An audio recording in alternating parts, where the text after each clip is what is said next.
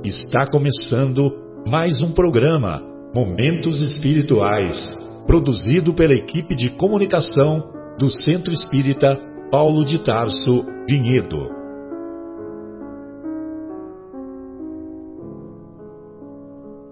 Se guardas contigo o estigma do sofrimento, indagando pela solução dos velhos problemas do ser e da dor, se percebes a nuvem que prenuncia a tormenta e o vórtice traiçoeiro das ondas em que navegas, vem conosco, estudemos a rota de nossa multimilenar romagem no tempo, para sentirmos o calor da flama de nosso próprio espírito a palpitar e morredouro na eternidade, e acendendo o lume da esperança, perceberemos juntos em exaltação de alegria que Deus, o Pai de infinita bondade, nos traçou a divina destinação para além das estrelas.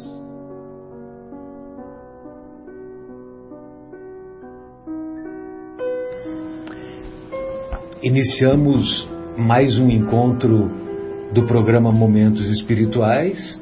Hoje, 31 de janeiro de 2020 e estamos na agradável companhia do nosso querido Afonso, do nosso querido Leandro e do nosso querido João. Hoje discutiremos, na primeira parte do nosso programa, o resumo da doutrina de Sócrates e de Platão, que faz parte do capítulo da introdução do Evangelho segundo o Espiritismo e também, na segunda parte, estudaremos o capítulo Maria, o capítulo é 20, né? 20. Capítulo 20, que conta a história de Maria de Magdala na obra Boa Nova, psicografada pelo apóstolo da caridade Francisco Cândido Xavier e ditada pelo espírito Humberto de Campos. Nós teremos a continuação do capítulo 20, que é um capítulo muito marcante, e nós acho que nem chegamos na metade, né, no programa anterior, né? Ficou perto da metade. Bem perto. Mas é, vale a pena e hoje nós daremos continuidade ao seu estudo. É, bom, Primeiramente, gostaria de cumprimentar o nosso Afonso. Fique à vontade, Afonso, Leandro e João, para os seus cumprimentos iniciais. Eu desejo uma boa noite a todos. É muito prazeroso estar aqui mais uma vez. Nós não pudemos comparecer nos últimos programas e estamos retornando hoje com o nosso coração muito alegre, muito feliz, não só pela companhia dos companheiros, mas também pela excelência dos assuntos que nós vamos abordar na noite de hoje. Leandro, seus cumprimentos, fique à vontade. Boa noite a todos, boa noite, queridos ouvintes. É, muito alegre, muito feliz em estar aqui de novo. E certamente, como mencionou o Afonso aqui, hoje teremos alguns assuntos muito interessantes. É, o Boa Nova também um capítulo muito emocionante que nós vamos terminar de, de ler, de abordar e de discutir e feliz novamente de ter o Afonso e o João de volta, né? Exatamente, cara. João, boa noite. João, a semana passada fizemos referência a você sobre a ferrovia e aí fizemos uma pesquisa rápida e descobrimos que a ferrovia chegou para a humanidade por volta dos anos 1820. Que beleza. Nossa, que bom. Pena que eu não estava aqui para aproveitar esse momento histórico. é verdade. Boa noite a todos, boa noite, ouvintes queridos. É um prazer enorme estar de volta compartilhando desse ambiente tão, tão agradável aqui. Muito bom. Então, dando continuidade ao, ao estudo da obra O Evangelho segundo o Espiritismo, hoje estudaremos a relação que há entre o resumo da doutrina de Sócrates e de Platão e os ensinos da doutrina espírita, bem como os ensinos de Jesus, sobretudo os ensinos de Jesus, evidentemente, na visão espírita. Bem, Sócrates, é, apesar de não ter escrito nada, foi um filósofo de máxima expressão a tal ponto que ele divide a filosofia a filosofia dos filósofos clássicos em pré-socráticos e pós-socráticos. Então, é, a capacidade desse homem foi tão relevante que nós vamos encontrar na obra A Caminho da Luz, ditada pelo Espírito de Emmanuel, a, a revelação de que os ensinos de Sócrates foram ensinos precursores dos ensinos do Mestre Jesus. Assim como os ensinos de Buda lá no Oriente também são assim considerados. Inclusive, essas citações encontram-se lá na obra A Caminho da Luz.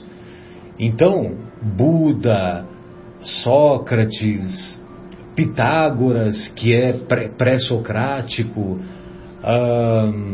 Confúcio, Lao Tse, Krishna, mais recuado ainda, bem mais recuado, uh, são todos pensadores, são todos é, mensageiros que foram enviados pelo próprio Cristo para que os seus ensinos fossem difundidos e pudessem preparar o caminho para a chegada da, da compilação maior, do resumo mais profundo que o Mestre veio nos trazer, sobretudo se pudermos resumir os ensinos do Mestre apenas lá no Sermão do Monte. O Sermão do Monte resume praticamente toda a doutrina do Mestre. Marcelo. Eu gostaria, estou até fazendo esse comentário, João, para te passar esse gancho é, aí. É porque até gente, nós estávamos conversando. Da obra Depois da Morte. Né? Exatamente, né? porque assim, eu, eu tomei conhecimento, eu queria fazer um comentário sobre esse livro, o livro Depois da Morte, do Leon Denis que na realidade eu tomei conhecimento, eu, quer dizer, eu tinha comprado esse livro, acho que num sebo, eu estava passando naquelas né, coincidências, eu não acredito em coincidência, então eu comprei e estava lá na, comigo em casa já há alguns anos, né? E há uns meses atrás, a, a Ana Lúcia, minha esposa, ela comentou que esse foi o livro, né, o divisor de águas da vida do Arthur Valadares né, porque segundo ela, eu não sei, ela que me contou assim o seguinte, que ele, né, numa palestra, ele contou isso aí, que é o seguinte, que ele nasceu, acho que num, num lar espírita, depois ele parou, desistiu, não queria ser mais espírita, e aí ele, quando ele leu esse livro, depois da morte. Aí deu o clique. É, aí caiu um monte de ficha e tal, e falou, nossa, é isso. Aí foi daí que ele assumiu é, esse o papel que ele, né, que ele realiza, cumpre hoje de forma tão brilhante. Arthur, né? né? Arthur Valadares. Arthur Valadares, eu falei o quê? Você falou Carlos? Ele falou Carlos Arthur Valadares? Arthur. Arthur, Arthur, ele falou Arthur. Desculpa, é Não, já... desculpe, desculpe. Não é a primeira é, vez que eu falei é, errado. o Arthur que me desculpe, meu querido. É. Então, mas assim, é, e aí eu fiquei muito curioso né, sobre essa obra. Eu falei, nossa, como é que pode mexer tanto com esse espírito? E eu tava, a gente estava conversando antes aqui, inclusive, é, de iniciarmos aqui o programa, eu e o Marcelo, e o início desse livro é de uma leitura assim complexa, né? é muito histórico, ele conta toda a parte, igual o Marcelo comentou, dos vários, vamos dizer, profetas que vieram ali é, enviados pelo próprio Cristo, né? que é o nosso governador aqui do planeta, ele, ele enviou um, outro, tal, tal. E aí o Leon Denis ele faz uma descrição histórica, a leitura não é fácil. Né? Até a gente estava dizendo, né, o Marcelo estava com, comentando, ele começava e não conseguia passar de uma certa parte. Até eu custei também algumas, estou ainda tentando para dizer a verdade. Não é uma leitura fácil, mas é, muito interessante. Eu gosto de história. Mas assim, a hora que começa a falar de Jesus, né, do cristianismo, é impressionante. Acende uma luz assim no livro, é uma coisa impressionante. E aí, é, é, hora que a gente começa a enxergar, é meio que assim, a gente subir em um monte, né, para entender, para enxergar todo esse trabalho que vem sendo feito com muito amor, com muito carinho pelo Cristo, nos preparando, nós, humanidade terrestre, para esse momento que não é um momento qualquer, é simplesmente o divisor de águas, como foi na vida ali, o, o livro depois da morte foi na vida lá do Arthur Valadares, o Espiritismo, né, o Cristo é um divisor de águas ali. Né? E o Espiritismo ele vem, tem aquela questão que inclusive a gente estava conversando, assim, o seguinte, que é comentado lá nessa obra, que ele tem esse papel de popularizar as informações que já eram de conhecimento dos iniciados lá atrás, lá atrás, lá, né? no, lá no Antigo Egito, Egito todos na Antiga Grécia, exatamente, os sacerdotes, Buda, aquele pessoal na Índia, tem uma série, é muita informação. Então esse, inclusive esse livro, estou citando esse livro que eu, eu recomendo, né? Quem gosta de história que leia, mas não é uma leitura fácil, mas é muito interessante para a gente entender, porque é muito complexo e tem muito. Isso já tinha, era muito é, já feito desde a antiguidade, só que era restrito e as pessoas não divulgavam, porque a, a população não estava pronta ainda. Nós estamos agora tentando entender uhum. o que, que o Cristo falou há mais de dois mil anos, né? Então, assim, você imagina lá naquele período lá atrás, né, Afonso? Então, e aí ele vem conta tudo isso, toda aquela coisa. Então, é até é difícil de ler, não é fácil, não. Mas aí depois, na hora que entra, o Cristo dá aquela, joga aquela luz sobre, sobre a terra, é um negócio impressionante. E as, e as palavras deles, dele, do Leon Denis, ficam assim, é, é, muito românticas, assim, parece poesia ele falando do Cristo. É muito lindo, é muito lindo, é imperdível. E aí ele fala sobre o Espiritismo. Né? O que, que vem? O Cristo, igual ele mesmo disse, ele falou assim: Eu não posso vos dizer tudo que eu tenho para dizer, porque vocês não entender. Né? E aí que ele diz, quando ele diz que ia enviar o Paráclito, né, que ia esclarecer que é exatamente essa questão da autoridade do Espiritismo, de trazer essa, essas informações que só os iniciados, os sacerdotes, né, Marcelo? Tinham acesso. Tinham acesso naquela época, na, na antiguidade, né? E aí isso é, é feito de uma forma assim, nada rebuscada, né? sem véu, tira todo o véu da letra. Que nós, né, que já vivemos várias vidas aqui por esse nosso planeta, nós mesmos já utilizamos muitos véus lá no passado, né, e hoje estamos aqui para tentar tirar esse véu, exatamente com o auxílio da ferramenta que é a doutrina espírita. E assim, e isso é que eu acho que é legal, assim, parece que para encaixar aqui para ver, porque assim, o espiritismo tem todo esse papel que a gente vai inclusive conversar aqui bastante sobre essa parte é, vamos dizer, da formação, etc., da doutrina, como é que foi, etc. Mas, assim, onde, qual que é o ponto principal do Espiritismo? Né? É salvar a gente. Salvar de quê? Salvar das nossas imperfeições, das nossas, é, é, da nossa ignorância. Porque quando Jesus falou, conhecerás a verdade, a verdade vos libertará.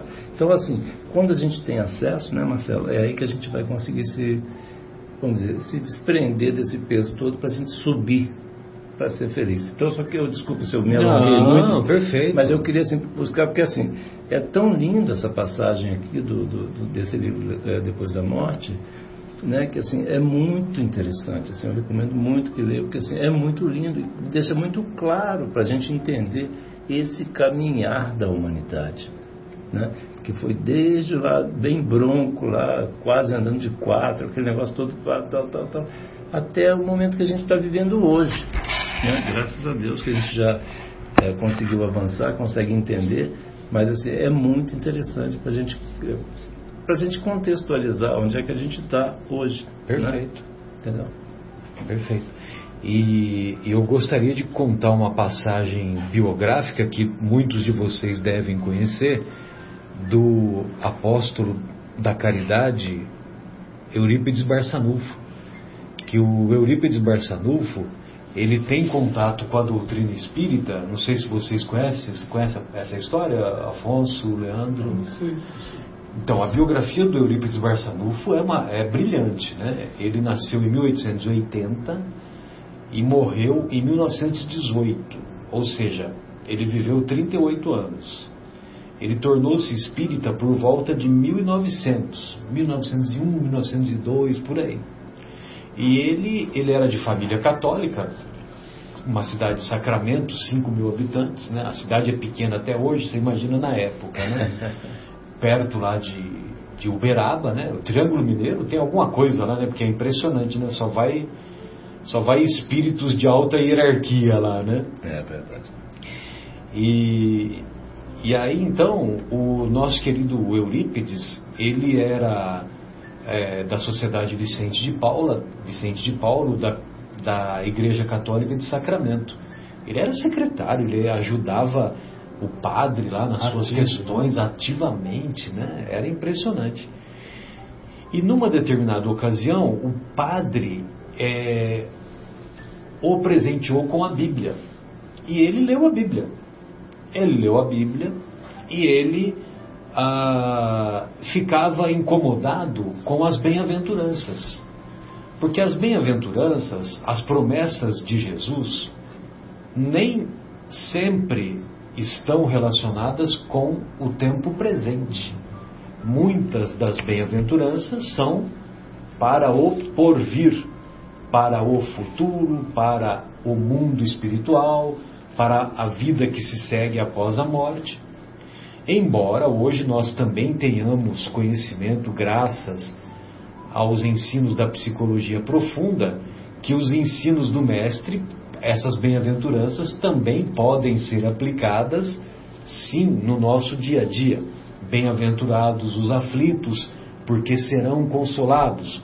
Então significa que nós diante das aflições, diante das provas a que todos somos submetidos, é, bem-aventurados os aflitos é um convite para que sejamos capazes de desenvolver a resignação.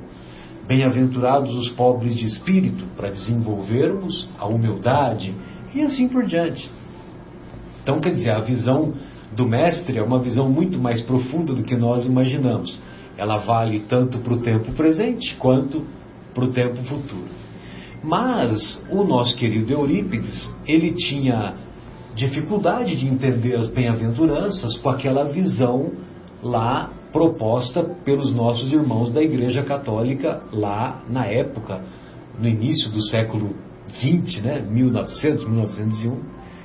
E ele tinha um tio, e esse tio, que agora me fugiu o nome, Senhor Mariano. Senhor Mariano, Senhor Mariano, é isso mesmo, você me lembrou. Esse tio, ele desenvolvia uma reunião mediúnica lá na fazenda, numa Santa faz, fazenda Santa Maria, lá em, lá em Sacramento. E esse tio falava sobre os ensinos da doutrina espírita, mas ele era um tio que tinha uma inteligência mais limitada. Então, quando o Eurípides fazia alguns questionamentos, devido à limitação do tio, o tio não conseguia explicar, não conseguia avançar. E aí, o que, que o tio fez? Num, numa daquelas vezes, numa daquelas visitas né, do tio na casa do Eurípides, o tio estava com a obra Depois da Morte. Depois da morte do Leão Denis. Aí o tio falou, Eurípides, você é muito inteligente, porque o Eurípides ele era professor, ele falava três, quatro línguas, ele tinha uma capacidade brilhante. Ele só não foi fazer medicina na Faculdade Nacional de Medicina no Rio de Janeiro, porque a mãe, a mãe ficou muito triste se ele ficasse muito, é, muito tempo longe dela. Uhum. E ele teve essa humildade de Abrir mão. abrir mão, de renunciar né, a, a essa história de se tornar médico para ficar perto da mãe. A mãe era muito doente, tinha muitas crises lá que semelhante à epilepsia, alguma Que coisa assim. né? Desprendimento, né? Meu Desprendimento Deus. assim, ele já era uma alma evoluída desde Com o certeza, princípio. Com certeza. Muito bem. Aí o, o senhor Mariano pega e fala pro, pro Eurípides, Eurípides, você é muito inteligente, você tem muito conhecimento, eu não tenho, eu sou uma pessoa da roça, eu tenho poucos conhecimentos para te explicar. Mas eu estou lendo esse livro aqui e esse livro vai te esclarecer muita coisa. Aí o que, que ele fez? Ele presenteou o Eurípides com um livro. O nosso querido Eurípides, olha só, João, nosso querido Eurípides pegou o livro, começou a ler, imagino eu, sete da noite, oito da noite, à luz de velas na época, né? Começou a ler e não parou de ler. Ele terminou de ler o livro na madrugada, no, no, raiar, do no raiar do dia, no, na, na, mesma madrugada. Nossa. Olha a inteligência desse homem, João. Eu não consigo passar das 50 páginas do livro. Ele leu o livro inteiro no, na mesma noite, na mesma madrugada, terminou de ler no comecinho da manhã. Que ele ficou tão empolgado, né? Muito bem. Bem, a partir daquele momento, muitas respostas foram esclarecidas para o nosso querido Eurípides. Mas o Eurípides, ele ainda ficava invocado no seu íntimo com as bem-aventuranças, bem que tinha algumas, alguns questionamentos lá que, que ainda causavam um certo, uma certa dificuldade para ele compreender, né? Ficava o véu estava na frente, né? É. Vamos dizer assim, né? É. Que revelar é tirar o véu, né? Muito bem. Aí ele ficou curioso porque ele da, da reunião mediúnica. Ele falou: Olha, eu vou na reunião mediúnica e se eu encontrar as respostas que eu espero encontrar, eu vou me tornar espírita. Aí ele foi acompanhado de um auxiliar, né? Você imagina? de Sacramento até a, a Fazenda Santa Maria, nós conhecemos lá, né? É, dá uns 5 quilômetros, um pouco mais, um pouco menos, mas eles iam a cavalo, né? Então o Eurípides foi no cavalo dele e o auxiliar dele também foi junto, né? É, certamente eles andavam com frequência juntos por causa de se aconteceu alguma Perigo, coisa, um né? ajudar o outro, né? alguma coisa desse sentido. Bom, aí eles foram e a reunião era no domingo às 10 da manhã. Ele chegou lá, pouco antes das 10 da manhã, e havia dois lugares vazios no, na mesa lá da reunião. Os dois lugares eram certamente para os dois, né? Para o Eurípides e o seu auxiliar. O senhor Mariano o recebeu e na hora que começou a oração para o início da reunião mediúnica, o Eurípides, em pensamento, ele conhecia os médiums lá, as pessoas que estavam, ele conhecia todos. O Eurípides pediu em pensamento para que o espírito de João Evangelista explicasse as bem-aventuranças através do médium fulano de tal, que eu me esqueci o nome, uhum. e esse médium fulano de tal, ele, Eurípides, sabia que ele era analfabeto. Era um trabalhador, era um rural. trabalhador rural, era um trabalhador do dia a dia, lá do, do rincão mineiro, né? Uhum. Do interior do, do Brasil, melhor dizendo. E começou a reunião mediúnica, quem foi que se manifestou?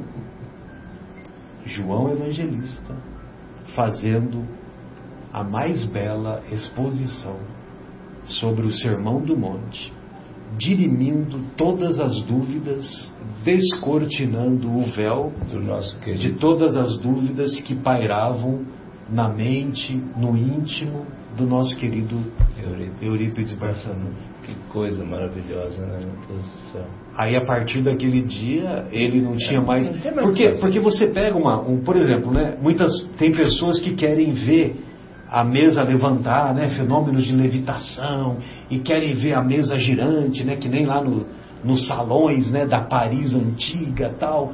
E todo mundo, muitas pessoas querem ver os acontecimentos estrambólicos, né? Aquela coisa de David Copperfield e tal.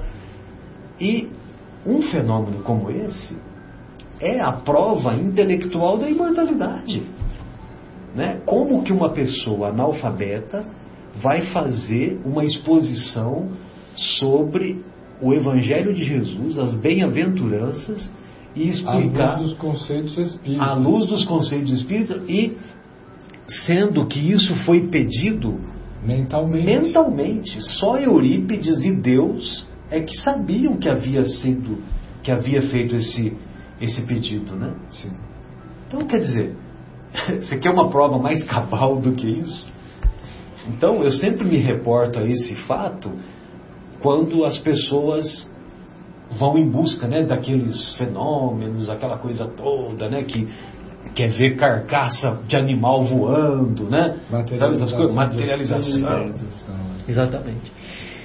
Pois não, João. Tem um ponto. Olha, Eu só me lembrei da história por causa Não, tá do certo. depois da Não, morte. assim, pra, pra gente ver aí, assim, graças a Deus, né, que a gente é, já se desprendeu dessa necessidade desses, dessas questões mais materiais, né? Porque hoje a gente quer é, buscar estudar, é, vamos dizer, evoluir o nosso nível né, de pensamento, de vibração, para a gente poder subir a nível de vibrações, né?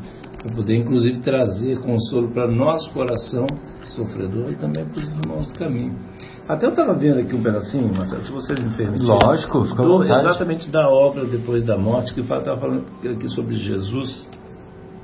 Aí ele fala que tem um pedacinho aqui, são dois parágrafos. Ah, é depois das, das 50 páginas. Depois das né? 50, 50 páginas, tá na páginas página iniciais. 60 aqui. Aí ele fala assim, sobre, falando sobre Jesus. Uhum. Há em seu coração imensa piedade pelos humildes, pelos deserdados. Todas as dores humanas, todos os gemidos, todas as misérias encontram nele um eco. Para acalmar esses males, para secar essas lágrimas, para consolar, para curar, para salvar, ele irá ao sacrifício da própria vida, oferecer em holocausto, a fim de reerguer a humanidade. Quando pálido, olha que coisa linda essa, essa frase. Quando pálido se dirige para o Calvário e é pregado ao, ao madeiro infamante, encontra ainda em sua agonia a força de orar por seus carrascos e de pronunciar estas palavras que nenhum impulso de ternura ultrapassará jamais. Olha que coisa linda. Pronunciar estas palavras que nenhum impulso de ternura ultrapassará jamais. Pai, perdoai-lhes, porque não sabem o que fazem. Aí ele fala esse, esse- mais, e aí né? esse pedacinho, aí esse pedacinho, olha só que para fechar, só para fechar, não vou ficar Não, fica esticando. Diz assim: Entre os grandes missionários, o Cristo, o primeiro de todos, comunicou às multidões as, as verdades que até então tinham sido privilégio de pequeno número. Para ele, o ensino oculto tornava-se acessível aos mais humildes, se não pela inteligência, ao menos pelo coração e lhes oferecia esse ensino sob formas que o mundo não tinha conhecido, com uma potência de amor, uma doçura penetrante, uma fé comunicativa que faziam fundir os gelos do ceticismo, eletrizar os ouvintes e arrastá-los após si. Arrastá-los após. Não é bonito, gente? É muito emocionante. É meio impressionante essa, essa- Como é que é o gelo dos. Um pouquinho antes aí. que faziam fundir os gelos do ceticismo. O gelo do ceticismo. eletrizar os ouvintes e arrastá-los após si. É, é aquela, aquela parte ali que ele diz assim: nenhum impulso de ternura ultrapassará jamais. E realmente, quando a gente para para analisar sobre esse prisma, é muito impressionante o que Jesus fez ali. Né? Naquela situação toda, existia um sofrimento físico ali acontecendo, e independente disso, ele passou por cima de tudo isso porque ele é o primeiro, né? Olha só, a- o Espírito de Verdade no prefácio do Evangelho segundo o Espiritismo. O Espírito da Verdade fez várias comunicações e nenhuma delas tem mais de quatro pa- parágrafos. No, no máximo cinco, vai, vou, pode ser que eu esteja enganado. não- se tiver uma ou outra, tem cinco parágrafos das mensagens. Uhum. Olha só, Eu vos digo em verdade que são chegados os tempos em que todas as coisas hão de ser restabelecidas no seu verdadeiro sentido, para dissipar as trevas, confundir os orgulhosos e glorificar os justos. É, confundir os orgulhosos. É porque era to, toda essa questão, né, que nós, a gente né, não estamos aqui para julgar e nem criticar ninguém, mas assim, nós mesmos né, estávamos lá, fazemos parte dessa humanidade em processo evolutivo. Mas assim, é, precisava ter esse divisor de águas, né, precisava ter esse exemplo. Né, igual você fala assim, pregue o evangelho se, eh, se necessário. Não, quem fala foi o Francisco de Assis, né? Eu sei, mas você, você sempre. Pregue o evangelho o tempo todo, se necessário, use palavras. Então, assim, e aí o Cristo veio. Que é a ortopraxia, né? Nós nos apegamos à ortodoxia. Nós nos apegamos a, muitas vezes, às palavras, As palavras. mas não praticamos. É. Ou nos recusamos a praticar. Agora, o Cristo não. Né? Cristo não. O, tudo bem, ah, o Cristo, nós estamos muito distantes do Cristo. Sim, mas tem pessoas que, que, que estão no mesmo patamar que nós e são capazes de fazer. Por que, que nós não podemos fazer? É porque o grande desafio não é que você seja alguém igual ao Cristo, mas que você introduza a sua prática, a sua rotina os exemplos do Cristo. Cada um dentro da sua possibilidade, da sua limitação, da sua, do seu estágio evolutivo. Mas introduza a prática e não a recomendação, que a gente é muito bom de recomendar para o próximo, não é?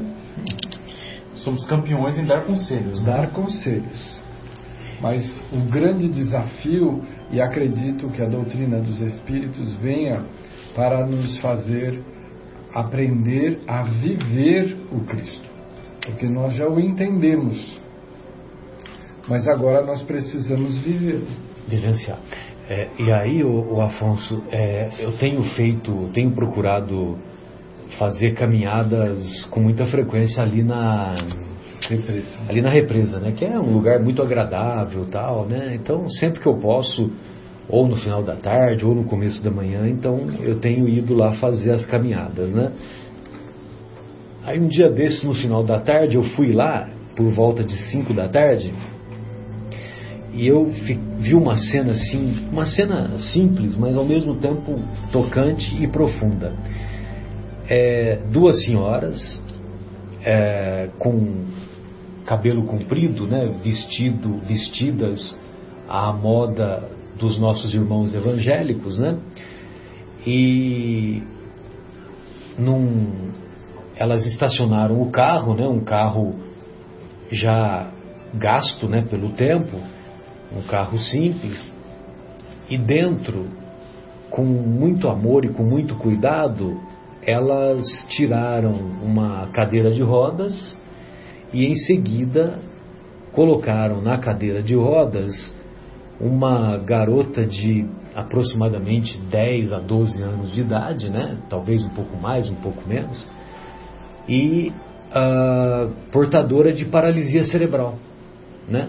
Sabe aquelas crianças que infelizmente né, tiveram essa infelicidade, paralisia cerebral. Não tem controle motor. Não tem controle motor, fica na mesma posição por muito tempo, aquela história toda. Né?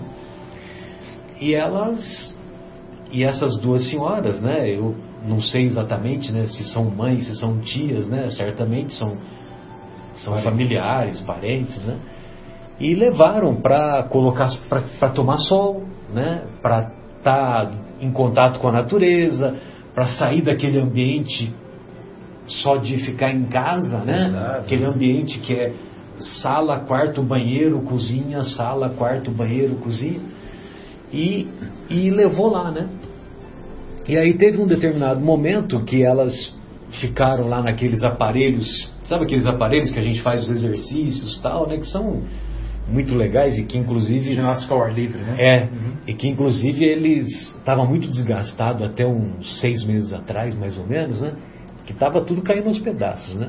E aí, felizmente, o poder público tomou, trocaram e está tudo, tudo novo lá e tudo funcionando bonitinho.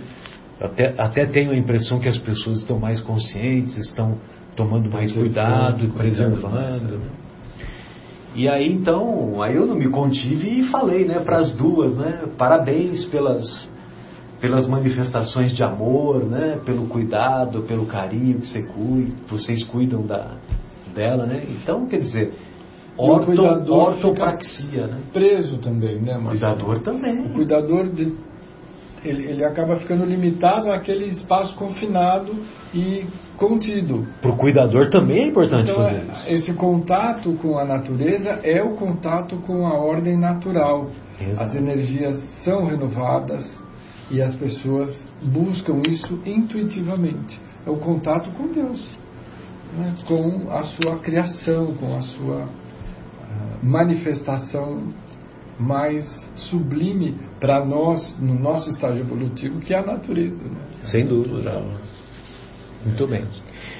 Bom, entrando um pouquinho agora no resumo da doutrina de Sócrates e Platão, feitas essas considerações iniciais para lá de iniciais.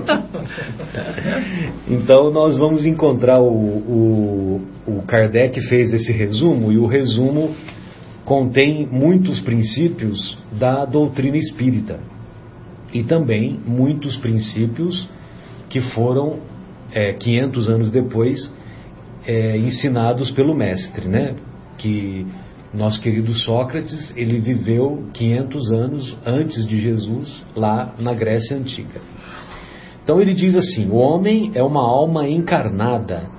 Antes da sua encarnação, existia unida aos tipos primordiais das ideias do verdadeiro, do bem e do belo. Separa-se deles, encarnando e recordando o seu passado, é mais ou menos atormentada pelo desejo de voltar a ele. A, a alma né, é atormentada pelo desejo de voltar a ele. Aí o Kardec ele faz o comentário, né, que não se pode enunciar mais claramente a diferença e in, desculpe, e independência entre o princípio inteligente e o princípio material. É, além disso, a doutrina da pré-existência da alma.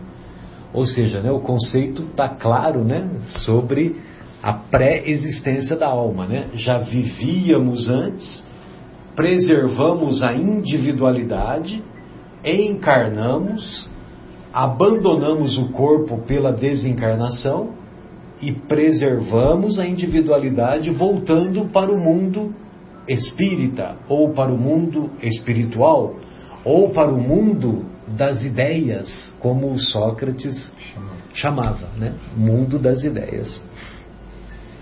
Aí o segundo conceito, a alma se transvia e perturba quando se serve do corpo para considerar qualquer objeto.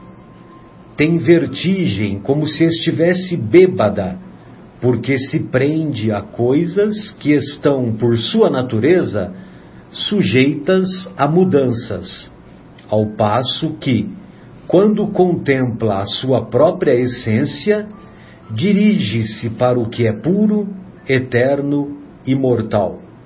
E sendo ela dessa natureza, permanece aí ligada por tanto tempo quanto possa. Cessam então os seus desvios, pois que está unida ao que é imutável. E a esse estado da alma é que se chama sabedoria.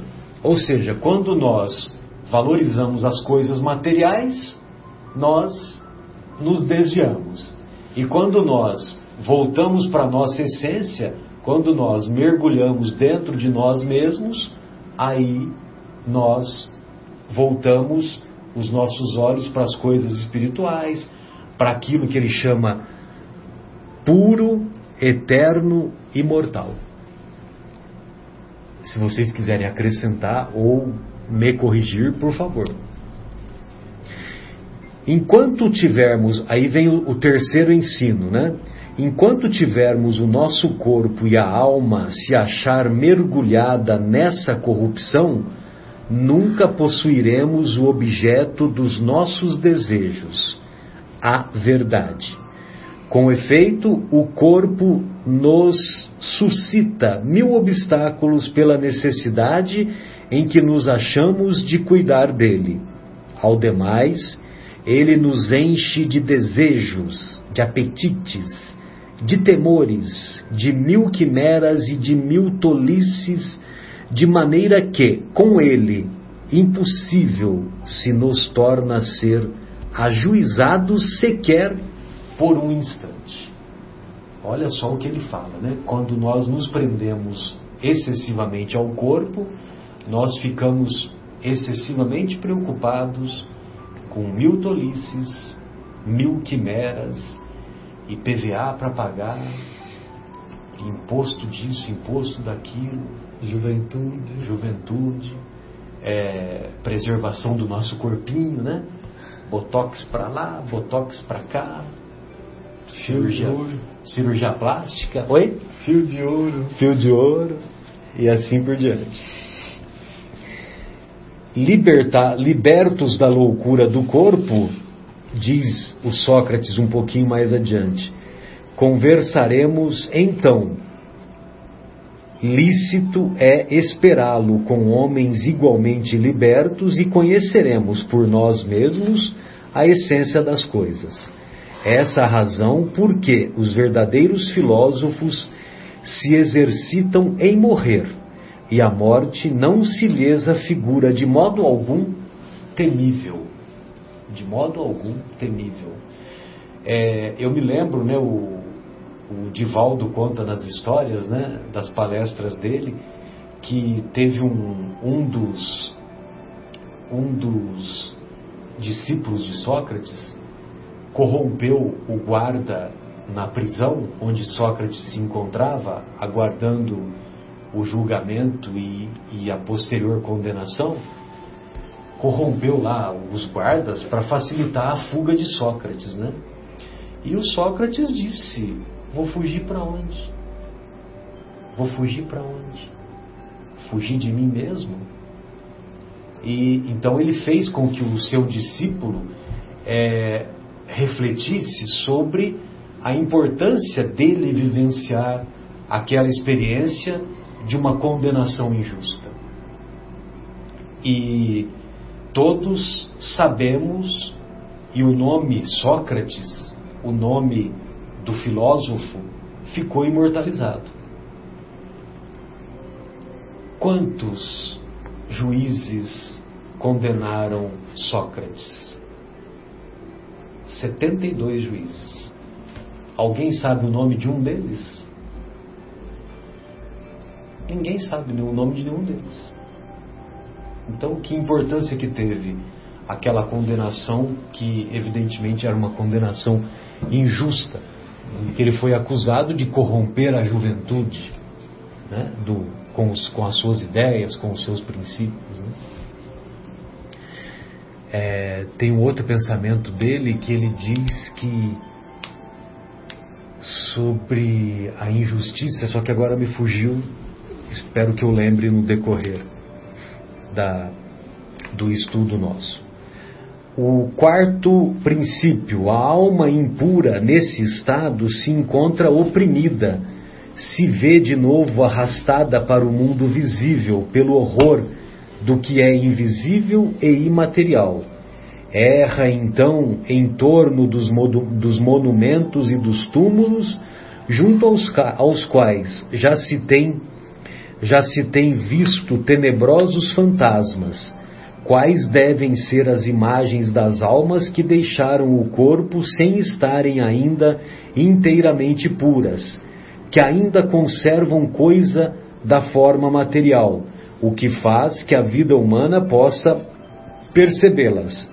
Não são as almas dos bons, são, porém, as almas dos maus, que se veem forçadas a vagar por esses lugares, onde arrastam consigo a pena da primeira vida que tiveram e onde continuam continuam a vagar até que os apetites inerentes à forma material de que se revestiram as reconduzam a um corpo. Então, sem dúvida, retomam os mesmos costumes que durante a primeira vida constituíam objeto de suas predileções. O Kardec comenta que não somente o princípio da reencarnação se acha aí claramente expresso, mas também o estado das almas que se mantém sob o jugo da matéria.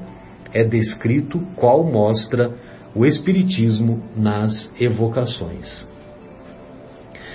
Quinto ensinamento: após a nossa morte, o gênio, daimon ou demônio, daimon, uma palavra de origem grega que significa gênio, espírito, não não tem o sentido é, no sentido demônio, aquele ser eternamente voltado para a prática do mal, né? Então, gênio aqui é espírito. Os demônios, ou melhor, após a morte, o gênio que nos fora designado durante a vida leva-nos a um lugar onde se reúnem todos os que têm de ser conduzidos ao Hades para serem julgados. As almas, depois de haverem estado no Hades o tempo necessário, são reconduzidas a esta vida em múltiplos e longos períodos. É a doutrina dos anjos guardiães ou espíritos protetores e das reencarnações sucessivas, em seguida a intervalos mais ou menos longos de erraticidade. Então você vê né, que, ele, que ele coloca o, o deixa claro a, o, o conceito do anjo guardião, né? que os, todos nós, cada um de nós, tem o seu anjo guardião. Se nós não ouvimos os seus conselhos, é porque deles nos afastamos. É porque do anjo guardião nos afastamos. Mas se nós estamos com ele sintonizados, certamente que eles nos inspiram e nos fortalecem em nossas dificuldades, em nossos desafios. Eu encontrei aqui duas frases Opa, pois não, pois não. sobre injustiça, talvez seja uma delas. Quem comete uma injustiça é sempre mais infeliz que um injustiçado? Ou melhor sofrer uma injustiça do que cometê-la? Essa segunda que é que é sempre me tocou você muito. Você buscando. É. é melhor sofrer uma injustiça do que cometê-la. Nós vamos entender isso com as consequências da lei de ação e reação, não é? E se você sofre uma injustiça, você tem a oportunidade de estabelecer o exercício do perdão, do entendimento da limitação e do desequilíbrio ou desarmonia do próximo e construir em si valores elevados de tolerância e de perdão. Se você comete uma injustiça, você entra numa atitude de vinculada à lei de ação e de reação, onde você espera ah, harmonizar essa injustiça com as consequências naturais. Né? Então você precisaria passar por uma situação extremamente parecida com essa para que valorizando você neutralize aquela ação. Envolve dor. Né? E quando você pratica a injustiça, você está se comprometendo, né? Talvez é, é, é acho que era, era isso que talvez você estava buscando, né? O, o raciocínio, né? O, o Afonso, porque ao praticarmos uma injustiça, nós estamos nos comprometendo perante a lei de Deus, perante a lei de justiça, perante a nossa própria consciência, né, que em suma é a prática da justiça. Não e... descanse enquanto não estiver exatamente, exatamente. E enquanto, por sua vez, aquele que sofre uma injustiça está se depurando, Sim. Né? está se, se harmonizando, né? como você colocou, com, com as leis com as leis de Deus, com as leis morais, né, vamos dizer assim. Eu me lembrei daquela passagem lá do, do livro Nosso Lar, lembrei da passagem lá do livro Nosso Lar, em que o André Luiz né, e o pai dele tinham prejudicado lá um. Silveira. É, Silveira. Silveira. Silveira, lá no caso Silveira. Olha a diferença. Capítulo de... sobre isso. Né? É. O Silveira sofreu. Sofreu. A injustiça. E, e superou. Superou, né? E aí ele já estava, inclusive, ajudando lá, lá no, né, no Samaritanos, né? A caravana do Samaritano. Já estava ajudando a resgatar.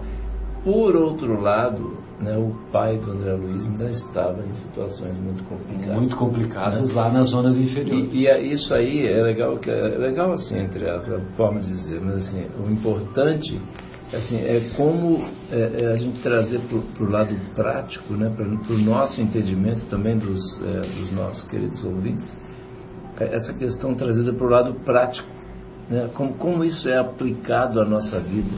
E isso diariamente, né, aquelas questões.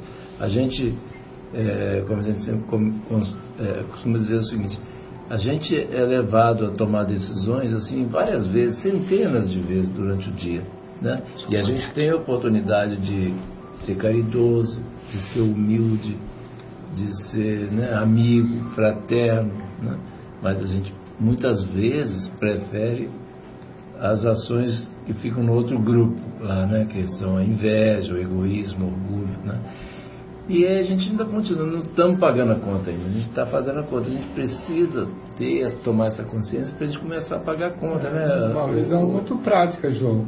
Ao invés de aumentar e, e aumentar a nossa conta, vamos começar a saudar. Saudar, né? Saudar. E saudar com a vivência no bem convivência no meio. Porque, por exemplo, ali o Silveira, naquela situação. Pelo menos parar de se comprometer. Né? É, já é uma grande atitude. Né? É, eu, Para aumentar a dívida. Né? É, eu me lembro das, assim, da que a minha querida dona Marta, lá que eu sempre cito, ela dizia assim, o seguinte: olha a diferença que existe entre um processo quando você vai pedir um dinheiro emprestado, né, fazer um, assumir um empréstimo, você vai com o coração apertado. Tipo, eu, eu, eu sempre lembro do jeito que ela falava assim, a gente vai pensando, nossa, será que ele tem? Será que ele vai me, é, me fazer passar vergonha na frente de todo mundo? Ou vai me chegar e ser bondoso e me emprestar a quantia que eu preciso? Olha a diferença de, desse, desse estado né, de, de, de, de sofrimento para um outro momento em que você vai lá saudade. Ah, vou lá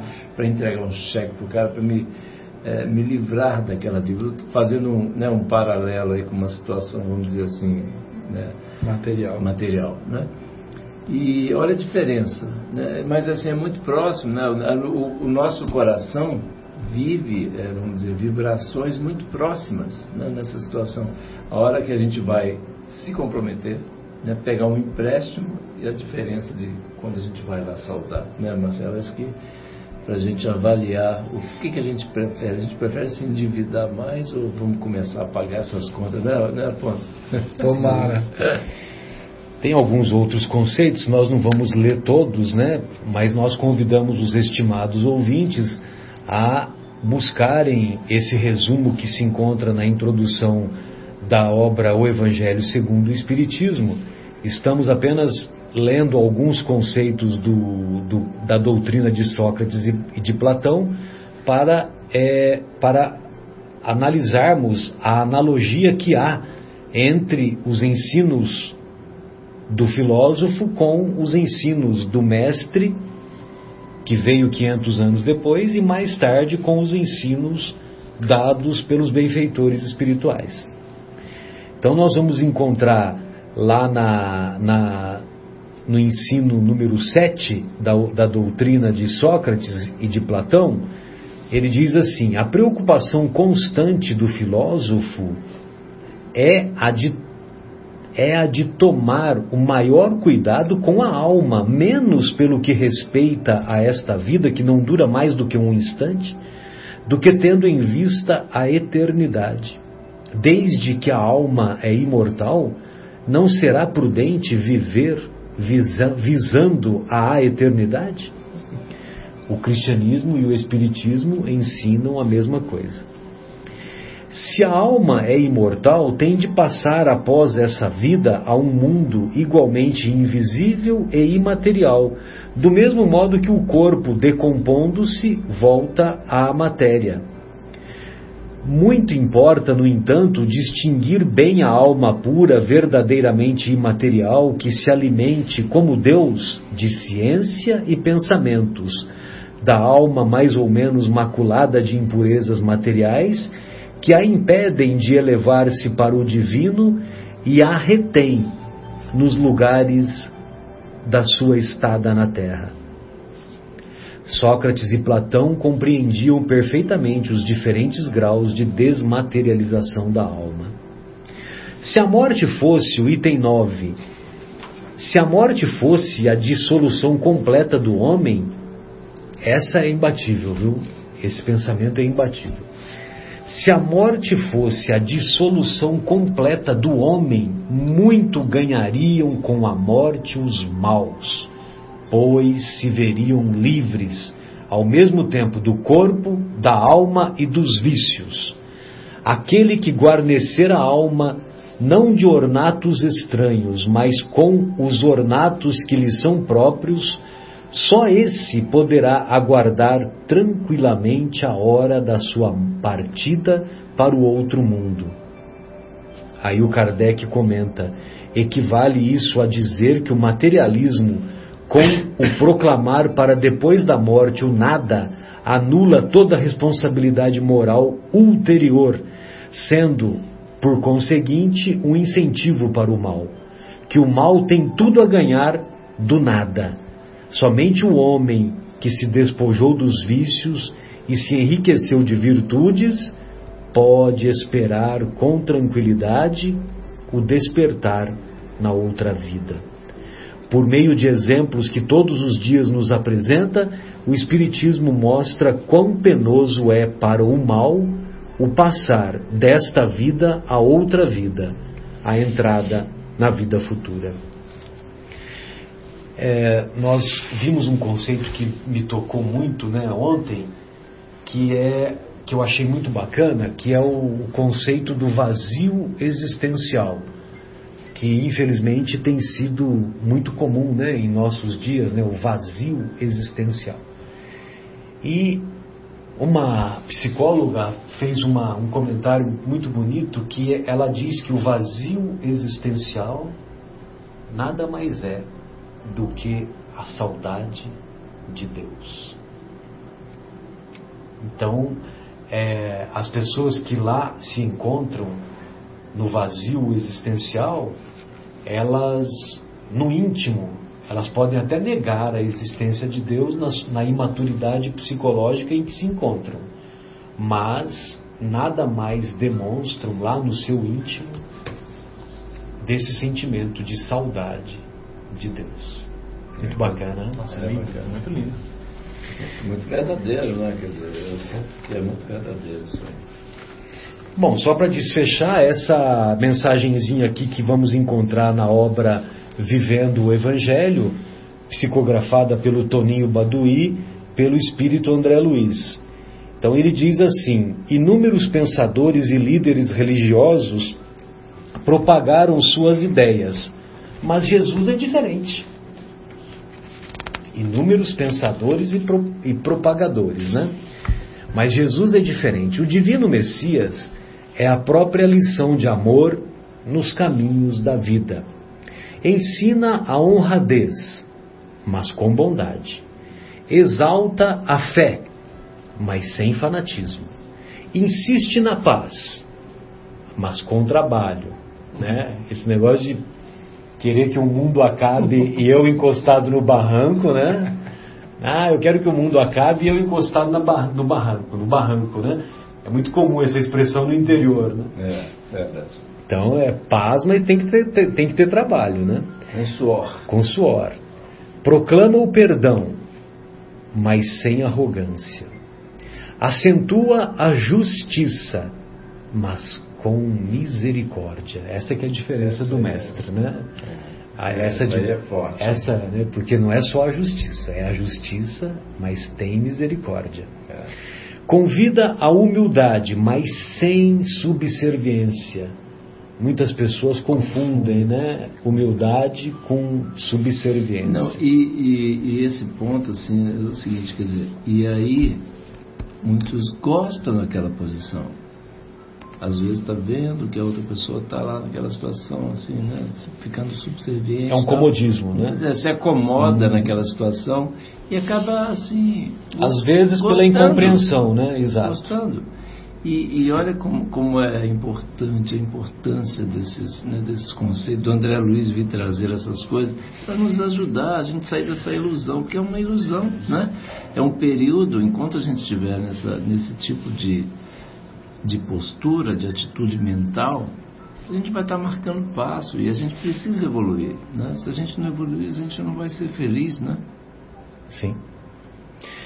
Afirma a compreensão, mas com discernimento. Ressalta a caridade, mas sem orgulho. Anuncia a firmeza, mas com tolerância. Exalça a resignação, mas sem conformismo. Os precursores do Cristo e os que vieram depois semeando a mensagem do mundo espiritual deixaram tratados e códigos a serem cumpridos. Jesus, porém, nada ordenou. Nada ordenou. Viveu as lições que ensinou e resumiu o roteiro de luz na inesquecível exortação. exortação. Amai-vos uns aos outros como eu vos amei. Nossa, não precisa de mais nada. Não precisa de mais nada. É bem aquela questão que a gente estava comentando. Que coisa linda, maravilha. Bem, encerramos essa primeira parte. Retornaremos em seguida com a obra Boa Nova no capítulo 20.